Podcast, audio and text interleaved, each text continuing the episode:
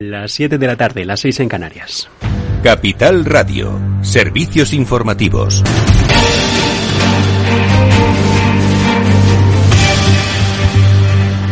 ¿Qué tal? Muy buenas tardes. La Reserva Federal confirma lo que el mercado lleva meses descontando. Las subidas de tipos se mantendrán en el tiempo. No hay razones para cesar en ellas a partir del mes de septiembre. En verano ya se confirma que se van a dar dos más de hasta 50 puntos básicos y todo. What is clear is we need to get inflation down. I think there's a path to do that whereby para tratar de contener a una inflación desbocada que todavía no ha alcanzado el pico y para tratar de llevarla en el medio plazo a la zona de rebote sobre el 2% interanual. Son palabras que se están produciendo en estos momentos en la CNBC por la vicepresidenta del organismo, Leigh Brainerd, quien acaba de asegurar que en todo caso el crecimiento económico se va a desacelerar con el tiempo.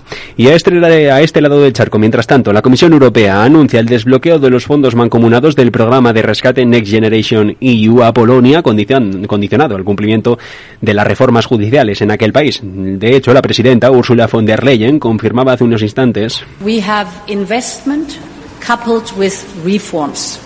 And the approval of this plan is linked to clear commitments by Poland que Bruselas seguirá de cerca la evolución de las reformas en Varsovia en una decisión que ha sido retrasada durante más de un año debido precisamente a la reforma judicial emprendida por el gobierno ultraconservador polaco y que según Bruselas es incompatible con la independencia judicial y lesiona, dice, el Estado de Derecho. Y mientras desde Moscú lo que nos llegan son las primeras reacciones del viceprimer ministro Alexander Noval ante la prohibición parcial a la compra de petróleo ruso por parte del bloque de comunitario acaba de decir en la cadena de televisión Rosilla 24 que este impacto es una medida motivada desde el punto de vista meramente político y que afectará los primeros a los consumidores europeos. También se ha pronunciado el alto político sobre la decisión de la OPEP de esta misma tarde de incrementar la producción de crudo hasta los 648.000 barriles diarios de petróleo durante los próximos meses de verano. Asegura que está ligada al incremento de una demanda y descarta que haya sido por las presiones de Estados Unidos para aliviar las mismas sobre el mercado energético.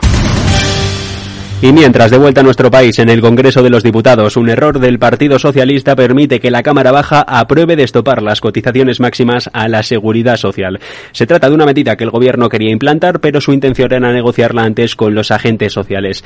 En cambio, a día de hoy esta iniciativa se encuentra incluida dentro del proyecto de ley que el Pleno del Congreso va a votar la próxima semana. Entre ellas había un grupo de enmiendas de Unidas Podemos que incluyen el destope a las cotizaciones máximas y que las aportaciones empresariales también terminen cotizando. Y todo esto en tanto en cuanto el vicesecretario de Economía del Partido Popular, Juan Bravo, ha reclamado este jueves al Ejecutivo de Pedro Sánchez escuchar, dice, la propuesta económica que le ha presentado el líder de su partido, Alberto Núñez Eijo, si quieren negociar con la formación conservadora la prórroga del decreto anticrisis con rebajas en la luz y en los carburantes. Será el Gobierno el que tendrá que decidir si sigue en su no es no a las políticas que se plantean o decide cambiar de actitud, buscar la mejora de la situación de la economía de los españoles y aceptar estas medidas que creo que están demostrando el tiempo que eran necesarias y que no adoptarlas están generando más problemas. Y mientras la ministra de Trabajo Yolanda Díaz carga contra el Banco de España y critica, dice, el profundo desconocimiento del mercado laboral español. Me preocupa también porque el gobernador del Banco de España parece desconocer que la mayor parte de los pensionistas en nuestro país no alcanzan una renta de mil euros al mes. Por tanto, la formulación que él ha hecho de no revalorizar las pensiones de conformidad con el IPC real, por cierto, como va a hacer este Gobierno, me parecen de máxima gravedad. Claves del mercado. Y la clave del mercado cuando pasan cuatro minutos de las 7 de la tarde, hora peninsular española, pasa por el mercado norteamericano, que es el que está abierto hasta ahora. La sesión en Estados Unidos protagoniza las compras, se protagoniza por las compras. En el Dow Jones rebotando 0,62 por encima de los 33.000 enteros cotizando el índice, el Nasdaq 100 también rebotando en este caso casi dos puntos porcentuales, 12.795 mientras que el general algo menos pero también de subidas con un rebote hacia los 4.149 de hasta el 1 con 17%. Y mientras tanto, en el mercado de divisas, el par euro-dólar hoy cotiza también sobre el verde, según las pantallas de XTV, a esta hora intercambiándose en la zona del 1,07. 44 unidades. Esto es todo por el momento. Se quedan ahora con Afterwork, con Eduardo Castillo, a partir de las 8, actualidad política, Federico Quevedo, el balance. Capital Radio Siente la economía. ¿Buscas dónde hacer el mantenimiento de tu cambio automático? En automatic.es. En Automatic te hacemos el mantenimiento de tu cambio automático con rapidez, calidad y profesionalidad. No te la juegues. Ven a automatic.es. Hacemos el mantenimiento de tu cambio automático en un express. automatic.es. ¿Te interesa la bolsa? Compra y vende acciones o ETFs con 0 euros de comisión hasta 100.000 euros al mes con XTB. Vente al broker mejor valorado por sus más de 450.000 clientes según Investment Trends y al mejor broker para operar según Rankia. xtb.es. Riesgo 6 de 6. Este número es indicativo del riesgo del producto siendo un indicativo del menor riesgo y 6 del mayor riesgo. ¿Imaginas un rincón de Galicia donde disfrutar del vino, la gastronomía, la naturaleza y la historia? Vente a descubrir la Ruta del Vino de Ribeiro, una vida por compartir, una historia auténtica que protagonizar. Ruta del Vino de Ribeiro, muy cerca, muy tuya, con la colaboración de Sacobeo 2122, Junta de Galicia.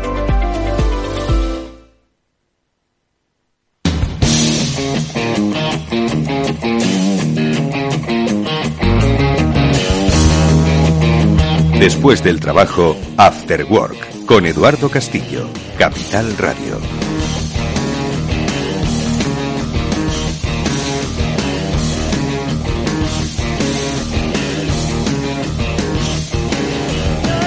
¿Qué tal amigos? Buenas tardes, bienvenidos al After Work, ya comienza en Capital Radio. Hoy, atención, vamos a hablar de algo de lo que posiblemente ya habéis oído hablar, pero la habéis oído hablar pero no acabáis de profundizar, de la Silver Economy, de la economía que mira a los mayores de 55. Vamos a fijar en los 55, también puede ser de 50 o de 48 o de 60.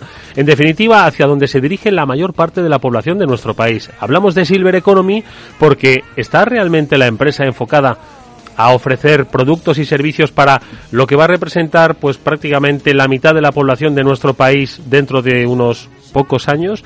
Bueno, pues de esas tendencias hablaremos con nuestro primer invitado, con eh, José de Juan Saboya, que es el eh, director general de Silver Economy Group. Ellos ayudan a empresas de todo tipo, tamaño y condición a entender cuál va a ser pues el cliente del futuro, bueno, el futuro que de dentro de cinco años y ese cliente va a ser, pues eso, mm, va a peinar canas si no las está peinando ya. Bueno, pues con el segundo estudio, los senior en España, vamos a hablar ahora en unos minutos con José de Juan, pues sobre cuáles esas tendencias, sobre todo por si vosotros como empresa que sois, pues queréis ir apuntando eh, la dirección en la que buena parte de vuestros consumidores se van a mover en unos años. Eso en esta primera parte. La segunda, con Julián de Cabo y con Víctor Magariño hablaremos también, pues cómo evoluciona la vida, en este caso la vida digital, qué está pasando con las grandes tecnológicas. Están viendo que el momento económico está cambiando, bueno, pues eh, lo analizaremos en profundidad como siempre con nuestros quienes son, por lo menos para mí, mis gurúes de cabecera. Esto es After Work, vamos a empezar ya mismo. Néstor Betancor gestiona técnicamente el programa. Bienvenidos.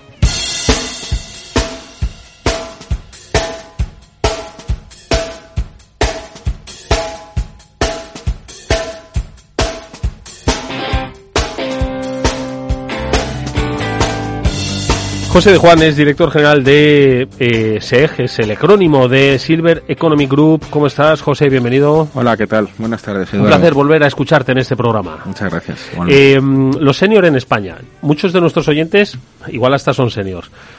Bienvenidos. eh, eh, han oído hablar de la Silver Economy. Yo creo que ubiquemos demográficamente en lo que es la Silver Economy, por ejemplo, en un país como España, para que entendamos el contexto en el que se va a mover y ahora eh, empezamos esa profundización a propósito de este segundo estudio que habéis realizado de los seniors en España sobre dónde va a haber oportunidades de negocio, ya no solo oportunidades de negocio, sino cubrir las necesidades de una buena parte de la sociedad española de aquí a 10 años. Muy bien. Eh, bueno, o, tus oyentes o los oyentes son senior o sus padres seguro que, lo son. La Unión Europea habla de seniors, eh, bueno, pues el colectivo de personas a partir de los 55 años que en España ahora mismo es en torno al 30-32% de la población y que en el 2030, es decir, pasado mañana como el que dice, pues será casi el 40% de la población. Por tanto, bueno, pues desde el punto de vista demográfico eh, es un número muy grande y muy creciente. Hmm.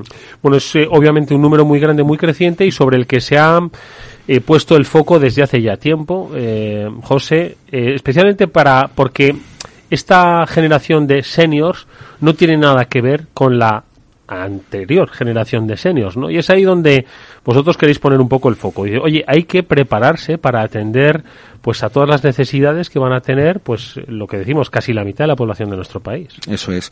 El, el digamos, la experiencia vital de ser mayor en el 2022 pues eh, difiere mucho de lo que era una persona mayor hace 30, 40 años. ¿no? Nosotros eh, eh, vemos que, bueno, a través de, la de las investigaciones de mercado que hacemos, que una persona de 70 años, por ejemplo, en el 2022 tiene más en común con sus nietos que con sus hijos. ¿Por qué? Pues porque, eh, bueno, han bebido de las mismas fuentes sociológicas, han tenido experiencias muy comunes de todo tipo, viajar, la tecnología, etcétera, y por tanto, bueno, pues con eh, sus nietos que con sus padres, ¿no? Más con sus más con sus eh, nietos, que con sus padres. Que con ah, que padres, he dicho sí, a lo mejor con sus, no, tienen más en común con sus nietos que con sus padres.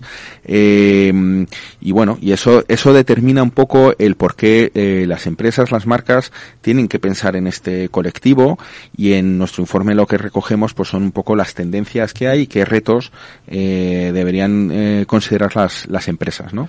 Es el eh, segundo informe, es la segunda edición del informe Los Seniors en España, elaborado por Silver Economy Group. Eh, cuéntanos un poquito la muestra, cuéntanos también un poco, eh, José, pues esos principales resultados, eh, hacia dónde están apuntando, pues esas, entiendo, descripciones, esos perfiles, ¿no? De los seniors en España. Muy bien. Bueno, pues eh, la muestra es una muestra amplia de, eh, por tanto, estadísticamente significativa de personas en, en España. También lo hemos hecho para Portugal, por cierto. ¿Es Eh, parejo lo de Portugal? Bueno, en Portugal la población es, está un poco más envejecida que en España. Eh, el nivel de renta en Portugal es inferior que en España, pero las tendencias son bastante similares. ¿Y cuáles son estas tendencias? Pues, por un lado, eh, la gente mayor, pues, eh, quiere seguir eh, teniendo una participación muy activa en la sociedad, o sea, no llevan bien que se les que se les eh, deje de lado, que por ejemplo hay eh, marcas que esto lo están viendo bien y empiezan a, a, a visualizar personas mayores en la publicidad, eh, no quieren eh, desaparecer de los medios, es lo que llamamos la primera tendencia de la que hablamos que es la rebeldía la rebeldía senior, ¿no? Eh, un poco también es un grupo muy heterogéneo, ¿no? No todos los mayores son iguales, pero lo que sí que les gusta en general pues es, es tener presencia y poder seguir aportando su experiencia y su conocimiento a la sociedad. De hecho, fíjate, el grupo de los eh, mayores de 55 años es el grupo que más colabora con ONGs. ¿eh? Es, es, un aspecto a tener en cuenta. ¿Por qué? Pues bueno, pues uh -huh. posiblemente sus aspiraciones profesionales se han quedado eh, culminadas y lo que quieren es aportar más a la sociedad. Uh -huh.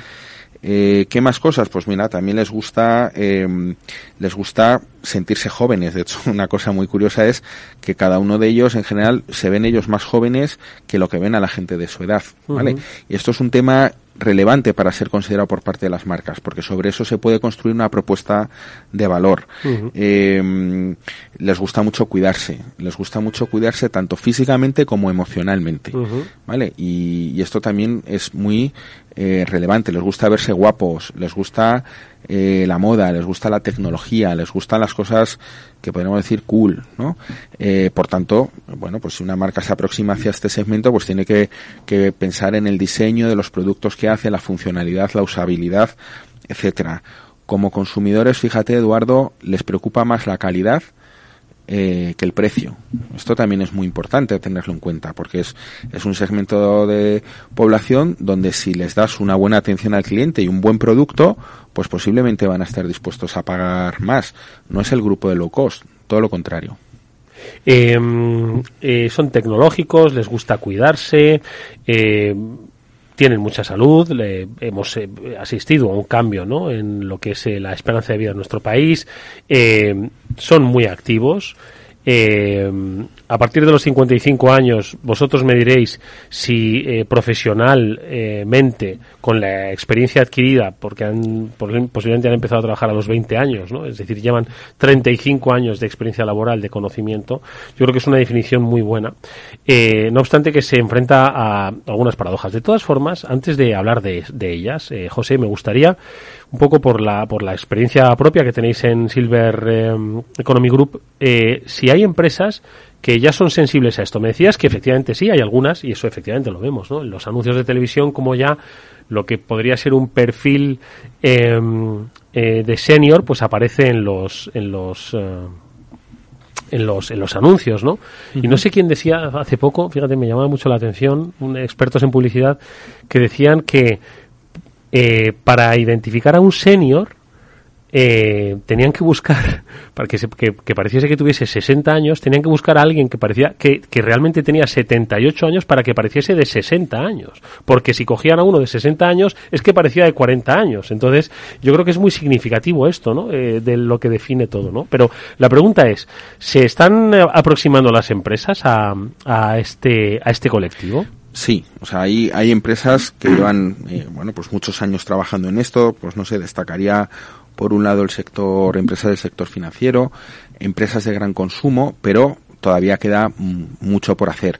No solo es un tema de dar más visibilidad en la publicidad, también es un tema de desarrollar productos más adaptados para el colectivo. Por ejemplo, pues oye, abrir un, una botella de agua con un tapón de rosca, pues cualquier persona que tiene un poquito de artrosis, y esto es algo muy habitual a partir de una determinada edad, pues es muy complicado abrir ese tipo de tapón. Uh -huh. Hay marcas de cerveza que han creado aberturas fácil. Hace poco Calvo ha, ha sacado una lata de atún eh, pensado en el, en el segmento senior después de hacer I más D, eh, que facilita mucho la apertura y el, y el digamos, el, el, poder servirlo. Es decir, es una oportunidad también para las empresas para innovar. Y teniendo en cuenta que todo lo que innoves y hagas que el, tu producto sea más usable para los mayores, pues va a ser más usable para todos tus clientes. Y ¿Y por qué no invierten más? Porque al final, tú lo has dicho, es que es un segmento brutal, ¿no? Es decir, de la misma forma que hoy están mirando a los millennials por ser una fuerza de consumo importante, eh, la fuerza de consumo de los seniors, que además has descrito, que mmm, miran, no miran el dinero, sino que miran la calidad. Bueno, ¿Por qué también, no? miran, también miran Hombre, el claro, dinero, no ¿eh? es que sean unos pero, derrochones, pero, pero- eh, anteponen la calidad Sí, y la atención al cliente al precio. Vale, pero ¿y por qué las empresas no se animan más? ¿Tienen miedo de, de pensar que es que están invirtiendo para un segmento viejo? Yo, yo, ¿Qué les pasa? vamos, habrá de todo. Hay algunas empresas que sí que sabemos que lo que no quieren es aproximar su marca a Eso una determinada edad. ¿Que les da miedo? Pero en general yo creo que es más bien es un tema de inercias y de sesgos, de, de cómo se ha venido trabajando eh, históricamente desde las áreas de marketing, donde, donde el cliente tipo siempre pues era una persona más bien en el entorno de los 40 años y a partir de ahí pues, pues eh, modulaban, ¿no? Sobre todo pensando en el público más joven son inercias y son estas inercias las que van cambiando. También, por cierto, dentro de las empresas otro campo muy relevante es la gestión de los recursos humanos. No solamente los mayores son, eh, los seniors son eh, potenciales consumidores, sino que son potenciales eh, y excelentes, digamos, eh, trabajadores en las empresas. En España es un país eh, donde se, se viene eh, despreciando mucho el, el talento experimentado, el talento senior, ¿no? Eh, ha habido mm, cientos de miles de personas o millones posiblemente prejubiladas en España. Eso tiene, tiene un coste social muy elevado, pero coste social desde el punto de vista de la experiencia que se, que se pierde. Y no ocurre así en otros países. Y en la medida en la que empieza a ocurrir en España dinámicas que ya ocurren en, pues no sé, en Alemania, en Inglaterra desde hace unos años, que es que habiendo desempleo, sin embargo, hay muchos puestos de trabajo sin cubrir, eh, a las compañías, pues en vez de optar como están optando hasta ahora por hacer eh, prejubilaciones, pues nosotros creemos que van a tener que ir eh, desarrollando más modelos de gestión del talento senior para que estos empleados pues puedan alargar su carrera y sigan aportando y sigan estando motivados y sigan estando comprometidos con el proyecto empresarial. que no solo se trata de crear eh, productos eh, para seniors o servicios para seniors, sino también eh, aprovechar el talento generacional e intergeneracional dentro de las compañías, no te lo quites de en, de en medio, ¿no? Me da mucha rabia porque es que dentro de muy poco, pues muchos eh, vamos a estar, ahí, bueno, muy poco, dentro de un tiempo más o menos vamos a acabar en, en la Silver Economy, ¿no? Entonces, somos nosotros los que ahora podemos sentar las bases ¿no? de cómo queremos estar en el futuro. No obstante, este interesantísimo informe eh, también eh, registra paradojas en las empresas que perduran las paradojas, ¿no? Cuéntamelas. Bueno, pues eh, algunas paradojas que hemos visto eh, que bueno, pues que tienen un componente social eh, importante es, pues mira, por ejemplo, eh, oye, siendo la sociedad como es eh, cada vez más longeva, sin embargo, se ha producido un proceso de rejuvenecimiento social y actitudinal.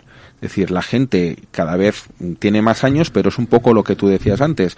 Para buscar una persona eh, eh, que represente el tener 60 años, hay que buscar una persona de 70. ¿Por qué? Pues porque, porque ha cambiado. Cuando, mm, si cualquiera de, de nosotros cogemos una foto de cuando teníamos 4 o 5 años, la típica foto de cumpleaños, donde salían los abuelos detrás, eh, el aspecto de esos abuelos eran de tener 70 años. Sin embargo, si echas cuentas, pues tenían 55, 56 Sí, años. sí, sí. Eso ha cambiado mucho y es una, es una de las paradojas. Vivimos más, pero mm, nos hemos rejuvenecido, ¿no? Como sociedad. Otra paradoja es, siendo esto así como lo que acabo de decir, sin embargo, en la sociedad sigue habiendo mucho edadismo. ¿Qué es el edadismo? Pues es este tema de que no aparecen las personas mayores en los anuncios, que cuando, cuando se dan informaciones sobre las personas mayores suele ser sobre aspectos negativos y no sobre todos los aspectos que aportan a la sociedad. Incluso, pues bueno, últimamente hay, pues, mm, se da mucha información sobre el tema de las pensiones, eh, que si luchas eh, generacionales, bueno, con un componente muy negativo que realmente no es, no es real, ¿no? Otra paradoja, eh, lo que hablábamos antes de, de cómo las, desde las áreas de recursos humanos hay que cuidar al, al talento senior. Eh, siendo como es el conocimiento y la experiencia algo escaso y algo caro, sin embargo muchas empresas lo desprecian. Ahora eh, hablamos de, por ejemplo, que ahora que está subiendo otra vez la inflación, eh, las generaciones más jóvenes no han tenido experiencia en su carrera profesional de gestionar inflación dentro de una empresa. Sin embargo, las personas que tienen 55, 60 años, eh, una parte muy importante de Sí, su carrera profesional lo han hecho con inflación alta, saben cómo, cómo adaptarse, cómo responder, ¿no? Bueno, esas son algunas de las paradojas que, que nos encontramos, ¿no? Cuéntame alguna paradoja más, y lo de la velocidad, que creo que también registra el informe. Bueno, eh, estamos en una sociedad bastante hedonista y también las personas mayores... Edadismo, hedonismo. Sí, sí, sí, pero es así. Es decir, somos una ¿Qué sociedad cuadro nos está quedando? que buscan, bueno, pues es, es la sociedad que, que somos, ¿no? ¿no? No tiene, alguna de estas cosas no tienen por qué ser malo, ¿no? Eh, entonces, somos una sociedad hedonista, también los, los seniors lo son, nos gusta vivir a toda velocidad, quemar eh, mm, mm, años muy rápidamente, pero por otro lado, queremos retrasar las, las etapas típicas del proceso vital. Nos, nos, eh, entonces el, el segmento senior se aferra mucho al seguir teniendo experiencias vitales, eh, a seguir teniendo, por ejemplo, autonomía. La gente pues quiere eh, vivir autónomamente todo lo que pueda. Eso da lugar también a oportunidades para las empresas eh, de desarrollar nuevos modelos de, de- para que la gente viva. Venimos ahora, por ejemplo, vengo de, estar hablando sobre estos temas del, del senior living, de los alojamientos para personas mayores más allá de las residencias, la tecnología, cómo nos puede ayudar la tecnología para acompañarnos cuando vivamos solos siendo mayores, ¿vale? Eh, de manera que alguien, si nos pasa cualquier cosa, pues, pues bueno, eso pueda generar una alerta. O sea, como te decía al principio, la Silver Economy, eh, que es otro de los, de los temas, eh, ha irrumpido en España, eh, como lo ha hecho en otros países, aquí con un poquito de retraso. La Silver Economy es, bueno, pues todo lo que tiene que ver con el desarrollo de soluciones para los senior eh, en, en un montón de facetas de su vida, ¿no? Esto es algo que ha venido para quedarse y que, y que cada vez pues va a ocupar un porcentaje mayor del PIB. Oye, eh, José, ¿cómo nos eh, aproximamos a ellos? Pues estaba pensando, ¿eh? Dices, eh, les gusta pues eh, sentirse independientes, eh, no dependientes de nadie, que son capaces de hacer las cosas que hacían. Y cuando les hablas un poco de pues eh, nuevas cosas eh, que quizás les podrían ayudar, se, se cabrean mucho. Estoy seguro que muchos de nuestros oyentes, con sus eh, pues seniors, les han dicho, tal vez deberíamos eh, pues ponerte esto que te va a ayudar tecnológicamente y se cabrean, ¿no? Porque dicen, ¿qué me estás llamando, viejo? Entonces, ¿cómo nos podemos aproximar? Porque yo creo que también esto es un freno, ¿no? El, precisamente lo que decías, ¿no? El, el, el, el querer sentirse jóvenes, pues hace que quizás rechacen servicios que les podrían resultar de utilidad. Bueno, posiblemente lo que has comentado tiene mucho que ver por quién se lo dice. ¿eh? O sea, igual que cuando nosotros éramos jóvenes no nos gustaba mucho que nuestros padres nos dijeran lo que teníamos que hacer y si en cambio un tío que era más joven eh, nos decía lo mismo, nos parecía bien, pues esto ocurre lo mismo, ¿no? O sea, no a lo mejor no les gusta mucho a los padres que los hijos les digan. Dicho esto, eh, eh, la gente joven se mueve más en lo en lo aspiracional. ¿no? Yo soy joven, quiero tener un iPhone porque mis amigos tienen un iPhone, mm, soy maduro, quiero tener un coche marca no sé qué porque mis amigos lo tienen. Sin embargo, cuando llega a, a otro momento de tu vida más avanzado, más que lo aspiracional, te interesa lo inspiracional, o tiene más fuerza en lo inspiracional. Es decir, me fijo en otros senior que están haciendo cosas que a lo mejor a priori no cabría pensar que era para mí y veo que lo hacen y que lo hacen bien y entonces yo me pregunto por qué no lo voy a hacer yo, ¿vale? Eso ha ocurrido, por ejemplo, mucho con, con la penetración de la tecnología. ¿Vale? En el segmento senior. Hay gente que ya había usado eh, la tecnología eh, profesionalmente, pero otra, otra gente no, sobre todo los seniors más mayores. Y sin embargo, el ver que sus amigas, que sus amigos, oye, pues yo sí que uso WhatsApp, yo uso Telegram, yo estoy usando, he hecho videollamadas y tal, ni te cuento ahora con en el periodo que hemos pasado de la pandemia, ¿no? Pues ese, si lo hacen los demás, ¿por qué no lo voy a hacer yo? Eh, pues está muy presente. Por ejemplo, es un segmento de población que se, se sigue formando. Siguen recibiendo formación, buscando formación y quieren aprender. Un par de cosas más, eh, José. ¿Las empresas eh, tienen cintura ahora mismo para adaptar parte de sus eh, servicios, de su oferta a los senior? ¿Qué es lo que tienen que hacer? Vosotros entiendo que les ayudáis primero a identificar qué es lo que podrían hacer, ¿no? Hmm. Efectivamente, o sea, en algunos casos, bueno, nosotros cuando trabajamos con una empresa, lo que les ayudamos es a desarrollar toda la propuesta de valor para para el, para el segmento, ¿no? En función del sector en el que esté, en función de las cosas que ya está haciendo la empresa y todo teniendo en cuenta, bueno, pues que, pues que va a tener un retorno la inversión que se, que se haga, ¿no?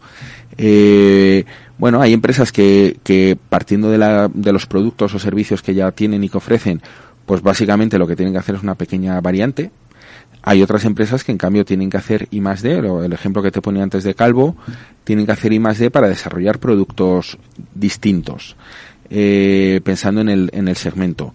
Eh, además de eh, el tema de producto, pues está el tema también de los canales, ¿no? ¿Cómo llegas a ese colectivo? ¿no? ¿A través de qué canales? Pues no son los mismos canales mm. que los que no es TikTok. promedios. Bueno, igual sí. Bueno, pues posiblemente no es TikTok, pero sí que hay redes sociales, básicamente Facebook, ¿no? Donde está el segmento. Fíjate, es, es el colectivo que más horas dedica a la semana a navegar por Internet y que lo hace de una manera más pausada. Esto es muy interesante para las marcas, ¿no? Porque si una persona eh, se pasan mucho tiempo en internet y además despacio. Despacio. Y por tanto eso para las marcas es interesante. Lo que se están perdiendo. También la parte offline, evidentemente, sigue siendo importante, ¿no? Es, eh, es apasionante. Pensar en lo que muchas eh, empresas están perdiendo la oportunidad que está a la vuelta de su esquina en su propio ecosistema laboral. Si es que, de hecho, la I más D está dentro de sus propias estructuras. Y nosotros, bueno, pues lo hemos conocido a través de este fascinante eh, informe. Es el segundo estudio de los senior en España, elaborado por Silver Economy Group. Su director general, José de Juan Saboya, nos ha acompañado, nos ha dado muchas claves, ¿eh? muy interesantes, José sobre qué es lo que no están haciendo muchas empresas. Otras sí, seguro, más en silencio, pero lo están haciendo. Si alguien quiere ver el informe, no tiene más que entrar en nuestra página web, silvereconomygroup.com y, descargárselo. Las conclusiones están hechas y os han hecho la mitad del trabajo. Eh, José, muchas gracias, enhorabuena por el mismo. Eh, nos vemos próximamente. Muy bien. Antes de que nos metamos en eh, la economía de los seniors. Muy bien, un saludo. Hasta Muchas gracias. Hasta luego.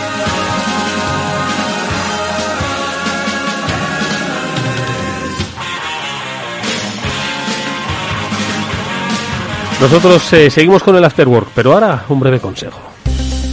Si inviertes en bolsa, esto te va a interesar. XTB tiene la mejor tarifa para comprar y vender acciones 7F 0 comisiones hasta 100.000 euros de nominal. Si inviertes en bolsa o quieres empezar, más sencillo e imposible. Entras en xtb.es, abres una cuenta online y en menos de 15 minutos compras y vendes acciones con cero comisiones, con atención al cliente en castellano y disponible las 24 horas al día.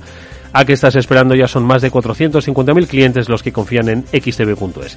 Riesgo 6 de 6. Este número es indicativo del riesgo del producto, siendo un indicativo del menor riesgo y 6 del mayor riesgo.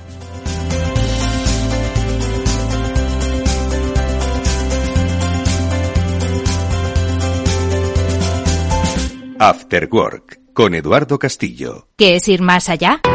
Con Arval podrás llegar donde te propongas de la forma más sostenible y darle a tu empresa todas las soluciones de movilidad que necesite. asesorando con las mejores opciones de movilidad para las distintas necesidades de tu flota, con vehículos electrificados, bicicletas, coche compartido. Arval, la transición energética arranca aquí.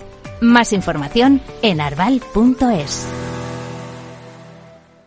Finanbest, ganadores del premio del diario Expansión a la cartera de fondos de inversión más rentable en 2021 en categoría conservadora. Finanbest, cinco estrellas Morningstar para nuestro plan de renta fija mixta. Finanbest, gestor automatizado líder en rentabilidad por tercer año consecutivo. Finanbest, tú ganas.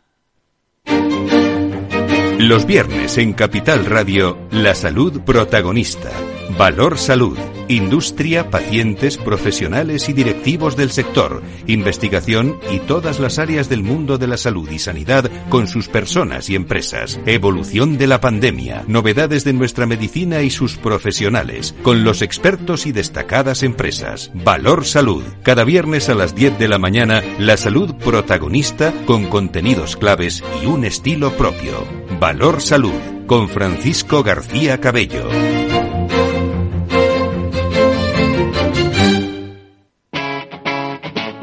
Capital Radio.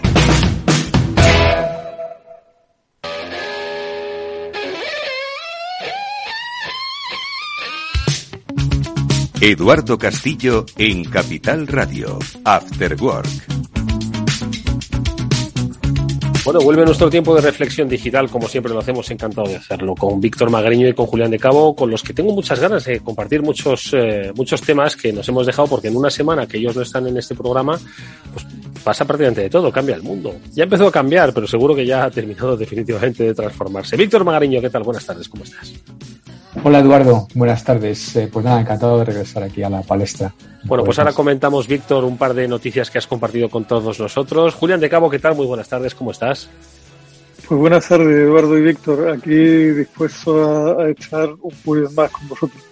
Bueno, pues eh, esas noticias a las que yo hacía referencia, que Víctor tenía bien comentar, seguro que muchos de vosotros, si sois fieles seguidores de este programa, seguro que ya las habéis visto, pero que dicen, pues eh, vienen a confirmar ese cambio de tendencia que por otro lado nosotros ya habíamos empezado a comentar en este programa, y es que las grandes tecnológicas pues de Estados Unidos, pues parece que han levantado el pedal del acelerador, y eso se nota principalmente pues no solo en eh, la reducción de la contratación, porque estaban contratando gente a paladas, ¿no? Y aquello decía, bueno, si tú quieres un trabajo, hace programar, ingeniería y vete a Silicon Valley. Bueno, pues ahora esas, esos volúmenes eh, ingentes de contratación parece que se han eh, reducido y no solo se han reducido, sino que en algunos casos se está reduciendo plantilla. Y esto yo creo, vosotros que sois muy tecnológicos, pues es un hito de los últimos 10 años que no había pasado. Es cierto que había habido, bueno, pues fracasos sonoros, pero siempre en etapas tempranas, ¿no? Y ahora pues estamos eh, viendo, asistiendo a este cambio, no quiero utilizar el, término cambio de paradigma, pues está más manoseado que, ni siquiera, ¿no? Pero sí un cambio de tendencia muy evidente. Víctor, te pido a ti, que fuiste el que compartiste las noticias con nosotros, un poco que nos, que nos pongas en, situación. Claro, eh, pues sí, la, la, verdad que cualquiera que estemos ahora en el mundillo digital barra tecnológico, eh, estamos viendo bastantes noticias en este sentido que, comentas ¿no? y que ya hemos comentado. Eh, ha habido una destrucción de, valor claramente en bolsa, ¿no? Eh, muy fuerte. Estamos hablando de, bueno, de, lo más sonado, lo de Netflix, las pérdidas de Amazon, que, lo comentamos también, bueno, se deben a que eh, multiplicaron por dos su, su, fuerza de trabajo en la pandemia y ahora pues han decidido que no, que no van a despedir a nadie porque piensan que los pueden reubicar y demás, pero les ha hecho entrar en pérdidas después de 15 años eh, sin tocar las pérdidas. Eh, ya eh, incluso el propio Google también con resultados un, tanto eh, no, no, cumpliendo con lo esperado. Eh, ahora sí que entramos también un poco en, en, en, algún vertical, ¿no? Por ejemplo, el tema de, de healthcare, de cuidados de salud, como las grandes se están desmantelando. Pero bueno, si queréis lo comentamos ahora. Pero también en el mundo startupero, eh, pues ahí ha habido una, una sequedad de, de, de, está empezando a haber un poco sequedad de fondos y sobre todo eh, todos los venture capital, las capital riesgos están pensando muy bien eh, pues dónde meten sus dineros y eh, no es un buen momento para ser una startup eh, de, de, alto eh, burn rate, de, de, alto nivel de quemar, eh, de quemar dinero mensual, ¿sabes? Eh, estaba, estaba leyendo ahora también sobre todo el tema de EdTech que ha habido, eh, pues eh, ha venido con las rebajas y estamos hablando a nivel mundial, no, no solamente eh, la compañía de nuestro querido Scott Galloway, mi crudo de cabecera, pues acaba de, proceder con despidos también no me digas. bastante fuertes. Sí, sí, sí. Scott Galloway, bueno, él, él es un... Esto merece el título de un libro. Los gurús también despiden, ¿no? Sí, no, además el pobre eh, está pasando un poco su travesía al desierto, ¿no? Porque eh, apenas una, dos semanas después de estrenar su, su programa con CNN Streaming, pues eh, ha cerrado la cadena también, con lo cual, o sea, te, digo, es, cuando enganchas así un, un hilo de, de, de, cierres y tal, pues empiezas a, a, ver un hilo común que ya, que ya es verdad que hace varias semanas que, que, lo empezamos a pergreñar con el tema de los resultados de, de las grandes telcos, pero ahora ya se está se está yendo a, todo lo demás. Eh, ha, sido también notorio, público notorio, el cierre entero de Gorilas, la, startup esta de, origen alemán de comida eh, rápida, de entregas ultra rápidas. ¿no? Esto si ya, si ya quería la, entrega rápida en, de un día para otro, no, pues ahora ya media hora. Bueno, pues esto claramente alguien se ha dado cuenta de que, de que no puede seguir quemando dinero a la velocidad que, quemaba, ¿no? Así que, eh, no sé, a mí me ha llamado la atención también eh, pues el cierre, por ejemplo, de las divisiones de, de, mm, healthcare, ¿no? De, cuidados de salud, ni más ni menos que de, Google Health, que ha cerrado, ¿no? Después, lo ha desmantelado después de, después de prácticamente una década. Eh, yo recuerdo cuando estaba en Google y hemos hablado aquí también que pues que su objetivo era curar la muerte y, prolongar la vida más allá de tal. Bueno, pues ahora de repente. Con el gran debate de la longevidad y lo de vivir hasta 150 sí, años. Esto hemos estado. Madre mía, total no he dedicado yo minutos de radio y ahora va y lo han cerrado. Pues, pues Google Health eh, oficialmente desmantelado, pero claro, esto no, no va solo. IBM eh, ha vendido eh, Watson Health, ¿no? El Watson es, como todos sabéis, es la división de inteligencia artificial de, IBM y, ha vendido también la, la, la parte de, de, salud que se dedicaba, bueno, pues a, utilizando datos masivos y tal. Entonces, esto parece que puede tener que ver un poco con con un overpromise en toda la parte de inteligencia artificial de, en salud. Eh, eh, al ser una industria ultra regulada, pues parece ser que los ingenieros y los médicos no se acaban de llevar bien del todo y sus aproximaciones a diferentes problemas pues no son eh, completamente coordinadas y demás. Eh, pero el caso es que, claro, cuando un Google y un IBM cierran o venden sus eh, divisiones de salud, pues hombre, esto claramente es, un indicador, ¿no? Así que ahora estamos, estamos claramente en, un Me gusta... downsizing. Me gusta lo que ha dicho Víctor, el, el overpromise. Es que venimos viviendo sobre un overpromise desde hace 15 años con todo. en fin, Julián. Pues bueno, a ver, varias surtidas. Yo por, por empezar dando el brochazo atípico, optimista y patriotero en un momento dado, si quiere, Eduardo, y espero que no me tires un zapato por hablar de por hablar de mi libro, como diría el otro. En Singular, que es una tecnológica, hemos disparado el resultado un 60% en ventas con relación al mismo trimestre del año pasado.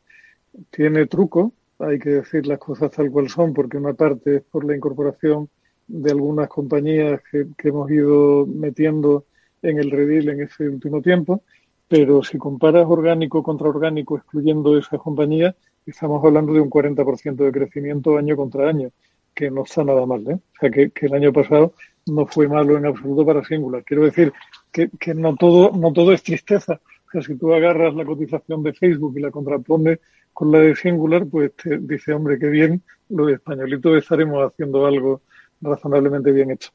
Pero vamos, dejando, dejando aparte. Hombre, es que Singular trabaja de manera razonable, es decir, sin, sin demasiado sobrepromis. Es decir, vamos a ver en qué mundo vivimos, hacia dónde nos dirigimos y dónde creemos que puede generar valor. No disparan fuegos artificiales, que es lo que yo creo que ahora mismo pues está acabando la fiesta, claro. En Singular hacemos cosas muy raras, Eduardo. Yo, a ver si, si finalmente concretamos el que se venga un día por aquí José Luis Vallejo y nos cuente, porque realmente es una compañía que piensa diferente y hace las cosas diferentes. Yo, hay, un, hay un concepto que yo creo que no, no tratamos en, la última, en el último programa. Creo que hablamos tangencialmente del caso de Netflix, que apuntaba Víctor ahora, pero yo creo que no me metí a, comentar sobre una idea que a mí me, gusta mucho y que la primera vez se la oí comentar a mi amigo Enrique Danz, que es el tema del isomorfismo. No sé si, si hablé de él hace dos programas, creo recordar que no. Desde, de hecho, desde el colegio no había una palabra tan complicada, o sea. pues viene, viene del griego isos, que significa igual o lo mismo, y morfismo, que es forma, ¿no? Y hace referencia a un fenómeno muy curioso y muy, muy interesante que aplica mucho al caso de Netflix y que se produce muchas veces en muchos sectores, que se, es cuando llega un nuevo entrante, como fue Netflix en el mundo audiovisual, con una propuesta de valor completamente diferente, haciendo unas cosas completamente rompedoras y con base en esa propuesta de valor alternativa y de esa oferta diferencial de servicio empieza a arrasar en el mercado. Y se hace con una, con una cuota de mercado cada vez más amplia hasta que llega un momento en que no se sabe muy bien por qué, pero es un fenómeno repetido, empieza a sentirse uno más de los de la clase, empieza a contratar a directivos del sector de toda la vida que empiezan a convertir la compañía en una compañía más del sector audiovisual de toda la vida, cometiendo los mismos errores y las mismas tonterías que todas las compañías previamente habían cometido, al extremo de haber sido arrasadas por Netflix.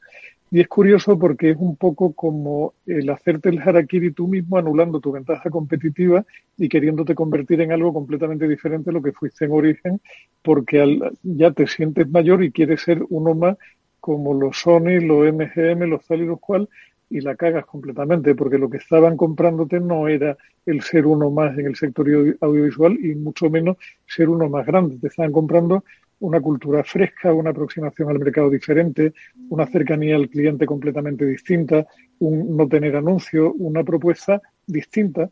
Llega un momento en que vas contra tu propia cultura, empiezas a creerte que el juego consiste en hacer lo que han hecho los que te precedieron como número uno en el sector y te pegas una bofetada monumental, que es lo que posiblemente está en la base de, lo mal que lo esté pasando Netflix hoy día. Fíjate, eh, Julián, que mm, eh, a Netflix se le puede acusar de muchas cosas, pero quizá no de conformismo, ¿sabes? Porque han tenido eh, cuatro pivotaciones masivas en su historia, ¿no? Como, como ya hemos explicado aquí, empezaron enviando DVDs a, a través del correo eh, físico, no electrónico. Eh, luego después pivotaron a, todo el tema de, alquiler online, luego después al streaming y finalmente a la producción propia, ¿no?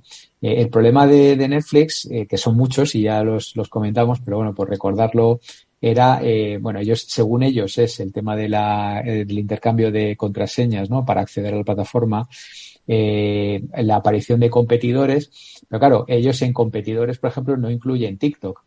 ¿Sabes? O sea, es que TikTok eh, tiene como cuatro veces más eh, audiencia en términos de horas por usuario que Netflix a un coste, agarraros, cero de producción, cuando Netflix está gastándose 17 mil millones de dólares al año en producción. Entonces, claro, eh, es como si dijéramos eh, no sé, como de repente eh, meter tres países de Netflix eh, en, la cuenta de resultados, ¿no? O sea, es, es, una, es una cosa realmente espectacular. Entonces ese es el, un poco quizá el, problema. ¿Que se han vuelto complacientes? Pues hombre, la, velocidad de pivotación pues es incomparable en una startup, ¿no? Y, vive Dios que, algo sabemos de eso. No, no, no, es solo, no es solo complaciente, Víctor, es que si miras los fichajes que han hecho en los últimos años y quién está tomando decisiones hoy en Netflix es gente que viene del sector de toda la vida, con lo cual piensan en los mismos términos que se ha pensado en el sector toda la vida. Y si encima se te tropieza, como estás poniendo como ejemplo, y me parece de lo más acertado, un cachondo como es TikTok, que en el fondo compite por lo mismo que compites tú, que es por tiempo de pantalla del usuario, pues tienes un problema serio. Al final, tú, tú no eres una empresa del sector audiovisual, tú eres una empresa que intenta acaparar el mayor tiempo posible de consumo de un usuario que solo tiene un par de ojos y un par de orejas. Con lo cual, si están en, por mucho que la, que la nueva generación pueda atender un par de pantallas a la par, si están metidos en TikTok haciendo ese scroll infinito terrible que tiene la plataforma, no estás en Netflix viendo una serie. Y desde luego, además, no pagas una, una, una licencia a Netflix por hacer un scroll como tienes en TikTok de forma gratuita. De todas formas, eh, con los ejemplos que estáis comentando, eh, estoy empezando a pensar en lo siguiente, ¿no?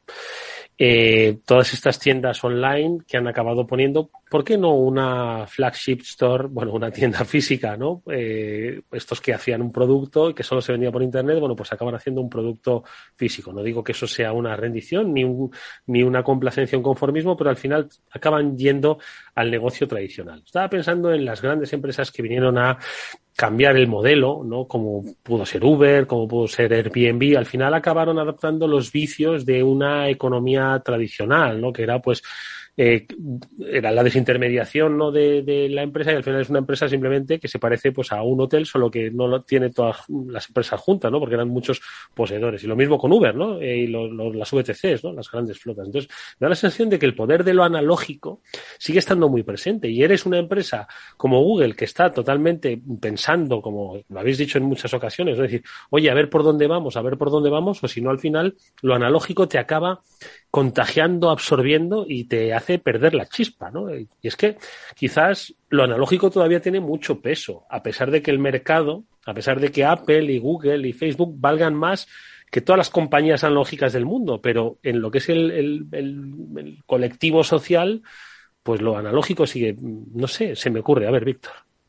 A ver, yo, yo creo que eh, estamos siempre hablando de lo analógico, lo digital. Yo donde he visto mucho valor y siempre, y lo sigo viendo, siempre es en el cruce, en el cruce de lo, de lo virtual y lo real, o de lo analógico y lo digital, ¿no? Que es donde están todas estas, operando todas estas compañías que, comentas, ¿no? La Google tuvo el acierto de, de básicamente llevar la publicidad de última línea al computador, básicamente. Pero eso es lo que toda la vida había habido en los lineales, las, las, las, las cabeceras de góndola, la, la, la, promoción del punto de venta, básicamente te puso la publicidad en el, en el último momento. Luego después, todos los servicios que ha creado, básicamente pues parten, una buena parte de ello parte de la ubicación, ¿no? Ellos quieren conocer tu ubicación para saber dónde estás, porque es una señal muy fuerte para la hora de mostrarte determinados anuncios y a la hora de, de, de saber tus hábitos y demás. Y de nuevo se cruza, o sea, pero te lo hacen de una manera digital, o sea, te capturan el dato digital y luego hacen eh, data analytics y, data science y para, para ofrecerte un montón de servicios.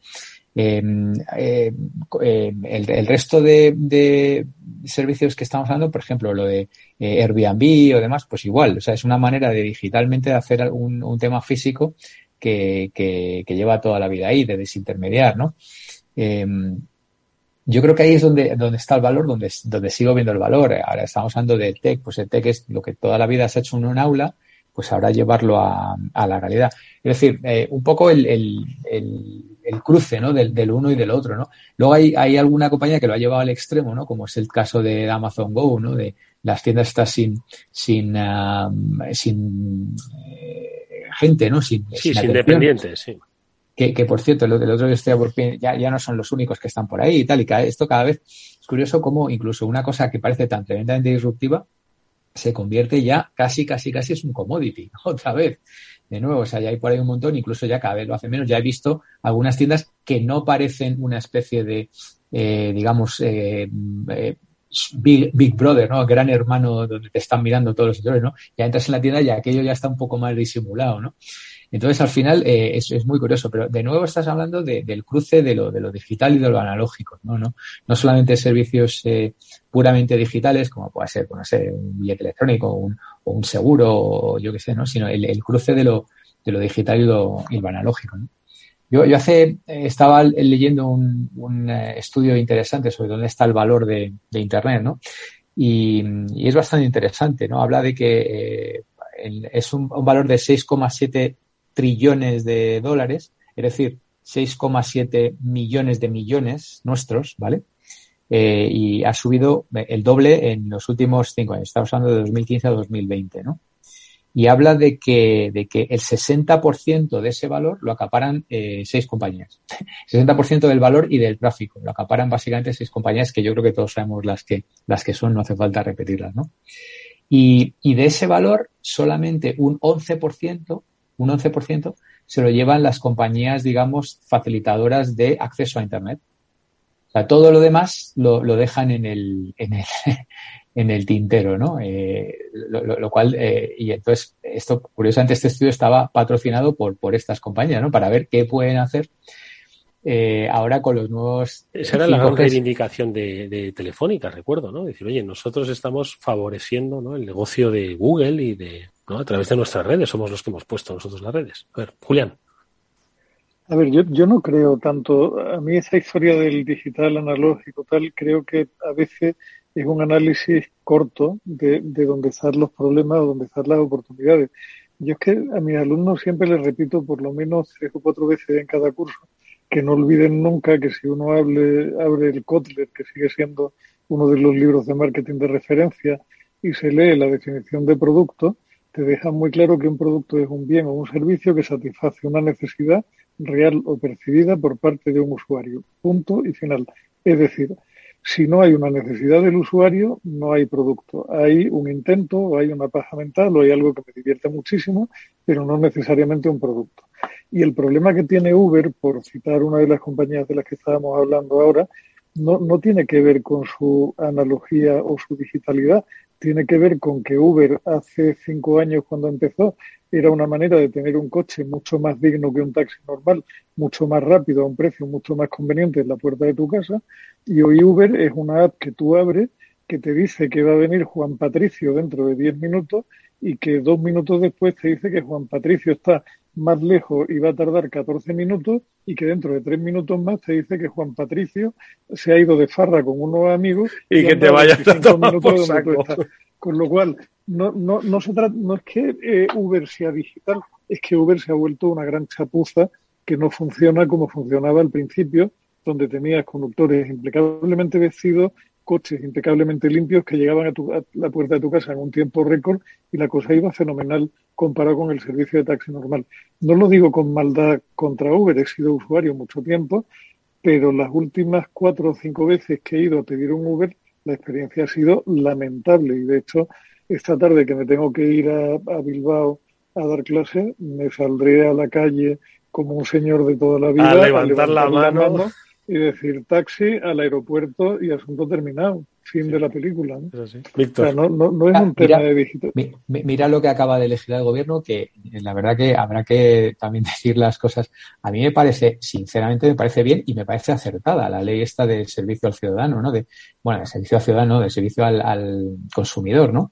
Dice que te tienen que atender obligatoriamente una persona y que te tiene que atender en no más de, creo que es, lo ha bajado de 10 a 7 minutos sea, que tienes el derecho a ser atendido por una persona. Fijaros, ¿eh? eh Imaginaos hace unos años pensar que íbamos a llegar a esto. Esta historia tan bonita se la van a aplicar a ellos mismos, es decir, van a, van a atender al ciudadano en tres minutos de tiempo cuando el ciudadano tenga necesidad de entrar en contacto con la administración. Lo digo porque las empresas a las cuales les van a cargar ese sobrecoste son las que pagan las cuentas del Estado, que desde luego no te atienden tres minutos. Y, ojo, eh, que no estoy en desacuerdo con el tema de que, de que saquen esta ley, que me parece estupendo, porque algunas compañías abusan una barbaridad y además te meten un 902 para que encima te cueste un ojo de la cara. Pero coñe, que empiecen por aplicarse el cuento a ellos mismos, ¿no? Puedo estar más de acuerdo contigo, Julián. Y ahora, si me da Eduardo dos minutos, cuento que hoy he tenido una conversación muy interesante con un startupero Hombre, y, si puedes además contar toda la conversación, claro que sí.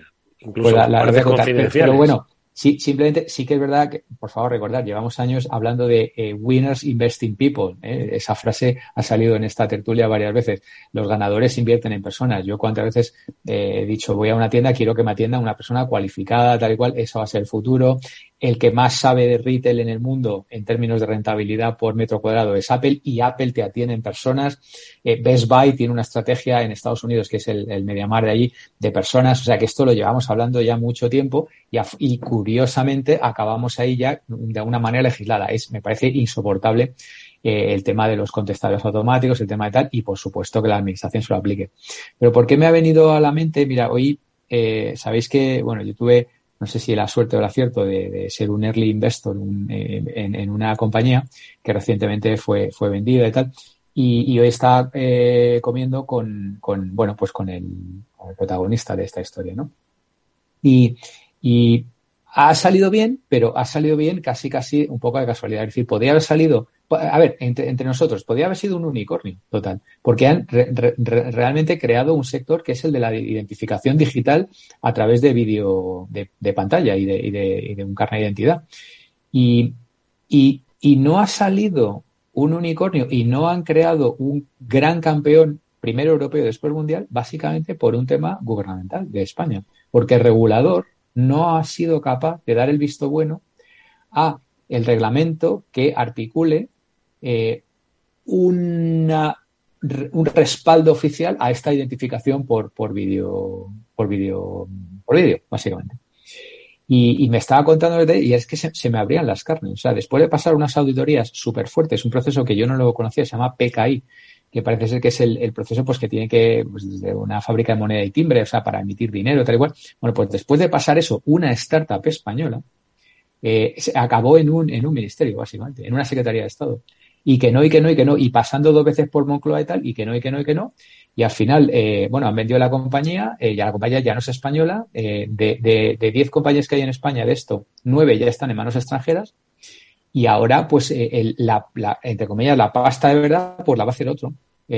Por, un tema de, de, bueno, pues de, inacción en, en, la, en la administración, ¿no? Aquí esto conectado con lo que decía Julián, que, pues eso, de la más atención. Que, más que de, inacción, de ineptitud, Víctor, porque si alguien hubiera entendido que eso podía formar parte del futuro de la identificación, alguien podría haber llegado a la conclusión de que a España le podría venir bien tener un campeón nacional, aunque fuera en una cosa tan de nicho como esa, ¿no? Ojalá hubiera sido española la patente del nuevo identificador digital único a nivel europeo. Imagínate el mercado que hubiera tenido eso, ¿no? Y con contratos con toda la gran banca europea firmados, eh, y porque la tecnología estaba ahí, lo único que hacía falta era el, digamos, el back, ¿no? el, apoyo oficial.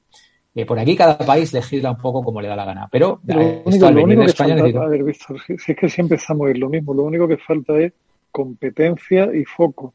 O sea, con gente capaz de meterse en determinados temas y foco en, en el futuro, y no pero entendiendo por futuro algo más que las elecciones andaluzas que están a la vuelta de la esquina, caramba. O sea, que es que yo, pero es, que es un tema que me aburre ya tanto que yo creo que no sé si voy a dejar de, votar de una vez para siempre. Hombre, no, que es importante votar. Es importante votar, pues si no, ¿qué nos va a quedar? Hasta, ahora, hasta ahora siempre lo he hecho, Eduardo, incluso yéndome durante muchos años estuve empadronado en Córdoba y me costaba una pasta ir a votar porque iba siempre en, en nave a votar, aunque solo fuera por el gusto de dejar la papeleta, pero llega un momento en que es que desolador el panorama completamente. Bueno, otro día hablamos de, tecnología y de votos, que por cierto que se ha quedado eso en, se ha quedado en nada. Mira que, pues otra de las cuestiones que perfectamente se podrían haber legislado, se podrían haber validado para votar telemáticamente sin ningún problema y ahí se ha quedado. Bueno, en fin, son muchas cosas que precisamente la burocracia impide que se desarrollen. Que nos vamos a ir, amigos. Eh, os iba a comentar algo, pero ya es que se me ha pasado y ya se nos ha ido el tiempo. Así que ya sé, estoy seguro de que me voy a acordar para la próxima semana. Como siempre ha sido interesantísimo escucharos a Víctor Magariño y a Julián de Cabo, a los que os agradezco muchísimo que hayáis estado nuevamente con todos nosotros. Gracias, amigos. Que tengáis buena semana. Nos vemos en unos pocos días. Igualmente, Un placer y hasta la semana que viene. Y nosotros nos vamos hasta el lunes, que volverá a nuestro espacio de ciberseguridad, como siempre. Tendremos invitados especiales. Estará Deloitte con nosotros para hablar sobre servicios de ciberseguridad a empresas. No os lo perdáis, amigos. Sed felices, descansad. Hasta pronto.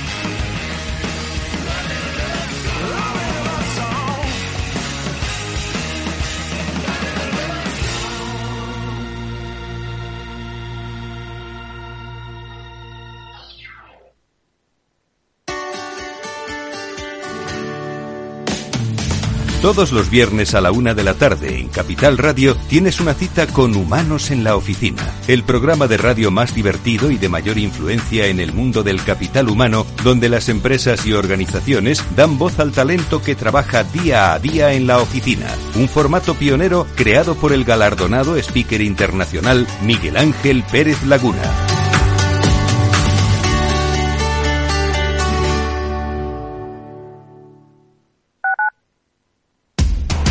Información, análisis, previsiones, recomendaciones, todo lo que necesitas saber para tomar tus decisiones de inversión en Mercado Abierto, de 4 a 7 de la tarde con Rocío Arbiza, Capital Radio.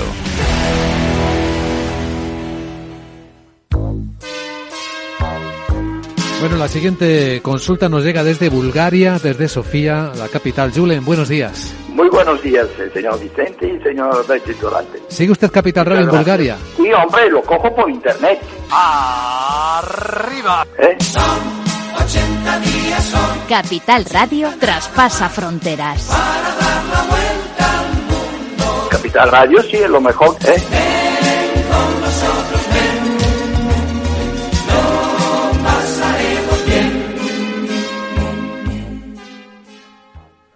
Capital Radio 103.2